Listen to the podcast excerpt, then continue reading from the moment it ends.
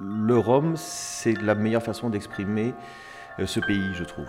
À travers le rhum, on découvrira le savoir-faire, la gastronomie, la terre, l'air, les plantes, et puis aussi cet art de vivre martiniquais qui est, qui est si typique à notre île, et, et finalement le rhum synthétise tout ça.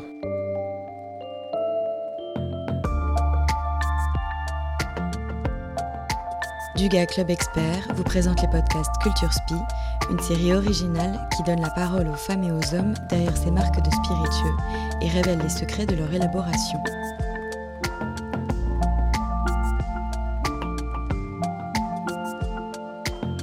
Dans les Antilles, entre mer des Caraïbes et océan Atlantique, les îles chauffées par le soleil et battues par les vents sont des terres de Rome.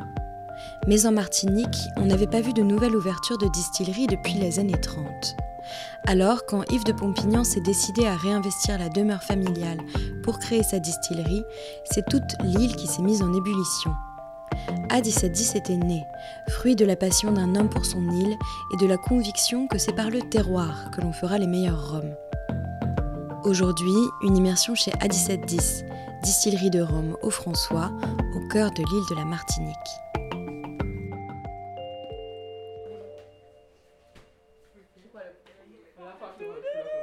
À l'habitation Simon, grande demeure datant de l'époque sucrière, on entend en permanence des clameurs de rire.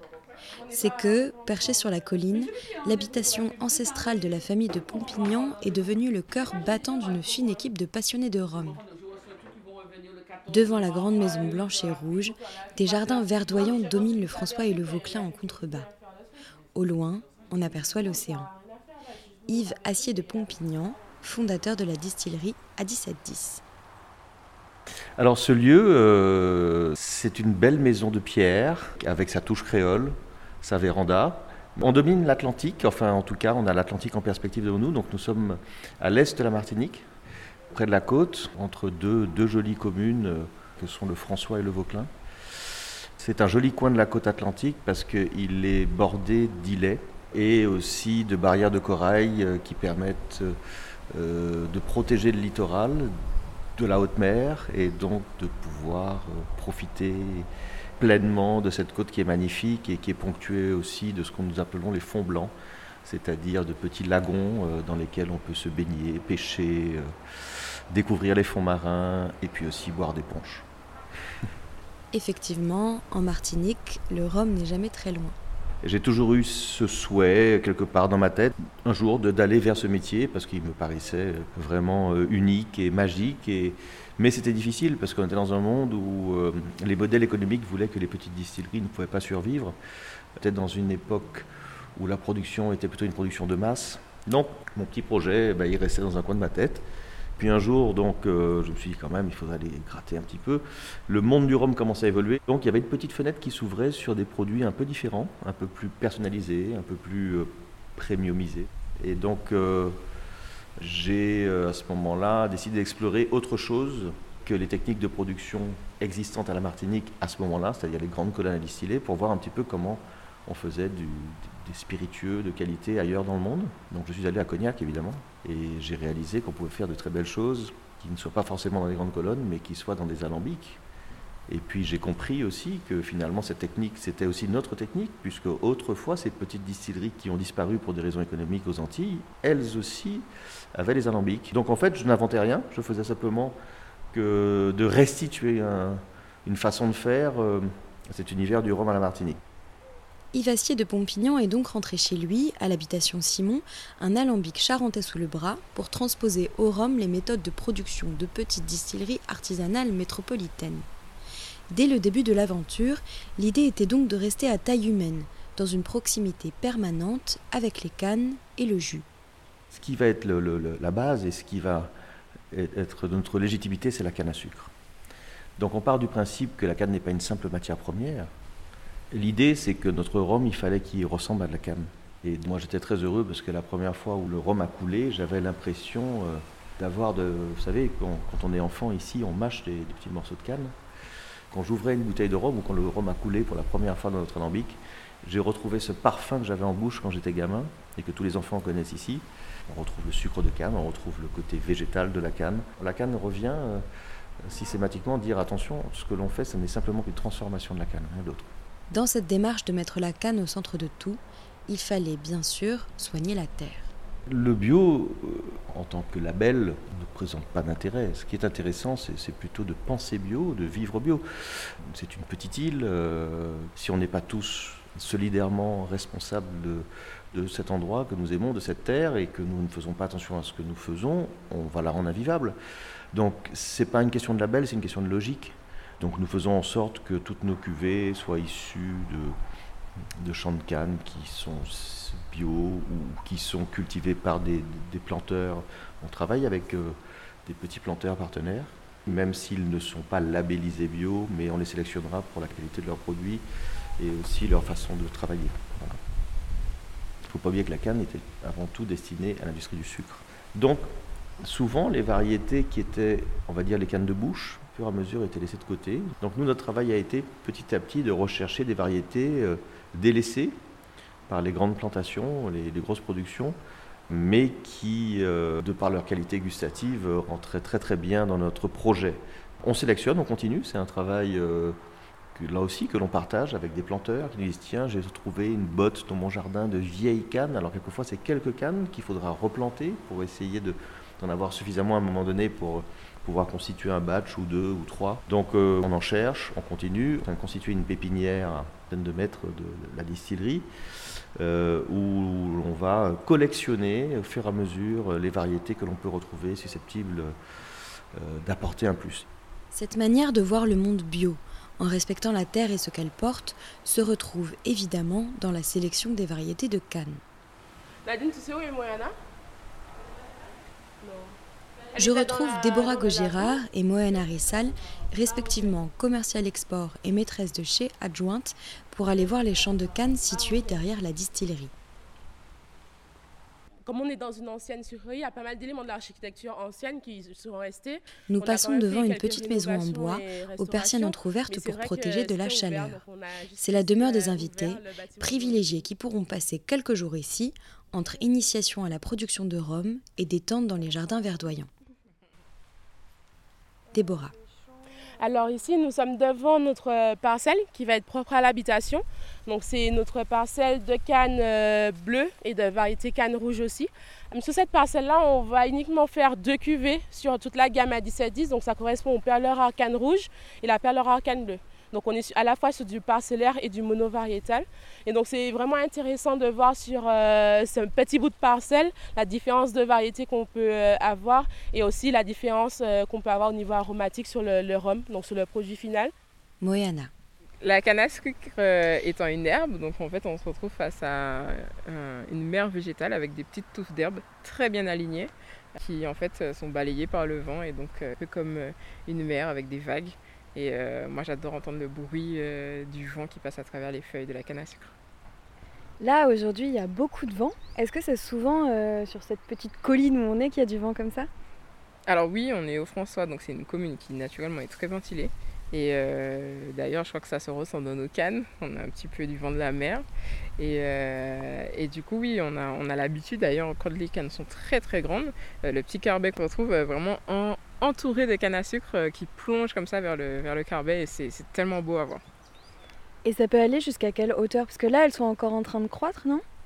Alors là, elles sont toutes jeunes, elles ont été coupées le mois dernier. Donc euh, tu vois, à gauche, on a des plants qui ont été coupés début février. Et celles-là ont été coupées il y a à peine 2-3 euh, semaines. Euh, donc ça repousse à peine. Et donc, ben, typiquement, les cannes rouges dont, dont, parlait, elles vont avoir tendance à se coucher. Moi, j'appelle ça des cannes princesses. Parce qu'en fait, même si elles poussent, elles deviennent très longues, elles peuvent atteindre les 2 mètres, 3 mètres, elles vont se coucher vers le sol. Donc en fait, le, champ ne va pas grandir en hauteur. Alors que la canne bleue, là, on se retrouve avec euh, des choses qui font quasiment 4 mètres euh, en, pleine période, enfin juste avant qu'on les coupe. Et donc, euh, c'est assez impressionnant à voir. Alors, donc lorsqu'on va planter une parcelle, comme ça va bientôt être le cas, on commence à réfléchir à ce qu'on veut mettre dessus. Chaque variété va apporter, en fait, va avoir un impact aromatique sur le produit final. Donc quand on fait du monovariétal, ça prend tout son sens, mais aussi quand on va faire des compositions avec plusieurs variétés. Donc là, par exemple, euh, pour les prochaines parcelles, on voudrait, on voudrait euh, mettre des cannes qui sont un petit peu anciennes, un petit peu rustiques. Donc il va avoir ce côté euh, très franc, très agricole. Donc on va chercher un petit peu des variétés de cannes qui changent un peu de ce qu'on a l'habitude d'avoir, qui nous permettent aussi de rester ben, dans la différence qu'on chérit tellement ici.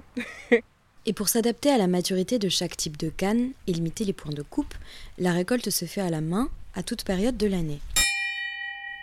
Soudain, la cloche sonne. C'est le signal du début du travail de la belle Aline, l'alambic charentais hybridé avec une colonne de la distillerie qui fonctionne toute l'année. Et pour prendre soin de ces précieux jus de canne, Yvassier de Pompignan s'est entouré d'un maître de chai de cognac, spécialiste des assemblages. En avançant vers les chais, on retrouve Cédric Pavio, le maître de chai des Roms A1710. On est vraiment dans un environnement très vert et surtout on est dans un chai qui est très aéré. Et ce chai va nous permettre effectivement de travailler beaucoup sur, euh, sur les, températures et euh, aider nos vieillissements euh, dans la durée et leur apporter une, accélération de manière naturelle sur les phases de, vieillissement, l'échange entre le rhum et le bois. Et en fait, euh, tout simplement, nos fûts travaillent euh, comme un organe qui va pomper, ouvrir, euh, s'ouvrir, faire rentrer le bois et le réextraire la nuit. Ici, une attention toute particulière est portée aux rhums blancs, délicats, qui doivent exprimer toute la diversité et la subtilité des cannes cultivées. Alors, ce qui va faire la particularité de nos rhums blancs, c'est qu'on va les travailler avec beaucoup de douceur. donc, une fois qu'ils sont remontés de la romerie, euh, là où ils sont juste fabriqués, on va les réduire très doucement. Donc euh, les réductions commencent assez tôt. Euh, après la, distillation, donc au bout de deux mois. Et ensuite, on va réduire quasiment, voilà, c'est très très doux, on est au degré près. Euh, chaque, chaque semaine, chaque deux semaines, on va aller vérifier dans notre cuve est-ce que euh, voilà, la réduction s'est bien passée, est-ce que le rhum a repris de sa douceur, etc. Et ensuite, on continue à travailler euh, jusqu'à ce qu'on obtienne quelque chose qui a encore tout son bouquet aromatique, puisqu'en fait, c'est ce qui permet aussi de le préserver et surtout qui va garder en fait son équilibre. puisqu'en fait, voilà, c'est en, faisant la réduction, en fait, qu'on va pouvoir amener le degré qu'on veut. Euh, sans pour autant voilà, déséquilibrer euh, le, le, bouquet aromatique qu'on a au départ, parce qu'ils sont assez impressionnants, comme tu as pu voir euh, dans la romerie. Et qu'est-ce que vous cherchez exactement dans vos rhums blancs? Alors, un rhum blanc à 17 qui est parfait, c'est un rhum qui va avoir souvent de la complexité.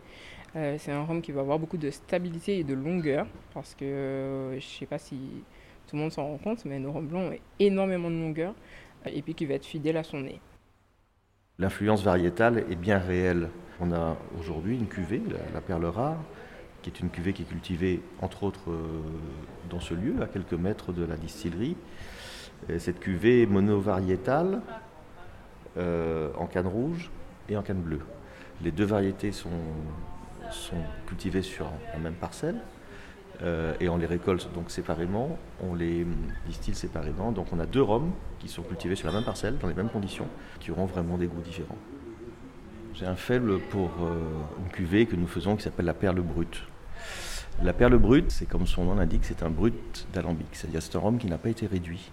Il est quand même servi et mis en bouteille à 66 degrés. Donc ça en fait un rhum fort, mais à la fois fort, mais à la fois doux, puisque les arômes ne sont pas masqués, ne sont pas dilués. Donc il est extrêmement aromatique, il est extrêmement savoureux, c'est un véritable régal, c'est un, un bonbon. Et, aussi, il a une histoire qui est, intéressante, c'est qu'il a été fait avec un, planteur qui s'appelle Paul Octave, un petit planteur et qui, qui, cultive ses cannes avec amour et talent depuis des décennies sans doute. Et un jour, j'arrive chez lui et il me dit Tiens, cette parcelle-là, si tu veux, elle est pour toi tu pourras la récolter pour faire ton rhum. Je dis, ah, mais super, je dis, mais qu'est-ce que c'est comme canne? Il me dit, ah mais non, mais ça, tu vas récolter et puis tu verras. Et donc je m'approche du champ de canne, effectivement, euh, il y avait tout dedans. Il y avait de la bleue, de la rouge, de la noire, de la roseau, de la pain épilette. C'est un assemblage et comme on ne voit jamais ailleurs, on n'aurait jamais pu trouver ça dans une plantation de distillerie. Et donc on a décidé de, chaque année de récolter cette parcelle et de la consacrer à la perle brute euh, qui s'appelle euh, canne de M. Paul Octave. Là, là encore, notre passion de la canne nous amène à créer des cuvées autour d'une canne et non pas l'inverse. Ici, on choisit les noms des Roms comme des hommages à des personnes, comme M. Paul Octave, ou à la culture créole. des références aux bestiaires traditionnels, comme la bête à feu ou le cheval bon Dieu, ou des éléments de l'histoire martiniquaise, comme Nuit ardente, en référence à l'éruption de la montagne Pelée qui avait détruit Saint-Pierre en 1902. À 1710, c'est tout le terroir martiniquais, mais aussi profondément sa culture, sa magie, dans les terres empreintes du Quimbois, arpentées par le Dorlis. C'est une déclaration d'amour à la Martinique, dans la variété des cannes que la terre peut faire pousser, dans la manière de cultiver sans traiter et de récolter à la main pour ne pas altérer les parcelles, dans la subtilité avec laquelle on fait vieillir les jus pour qu'ils ne perdent jamais le contact avec le végétal. Parce que, comme le dit Yves de Pompignan, produire un rhum, c'est la plus belle façon de déclarer son amour à la Martinique.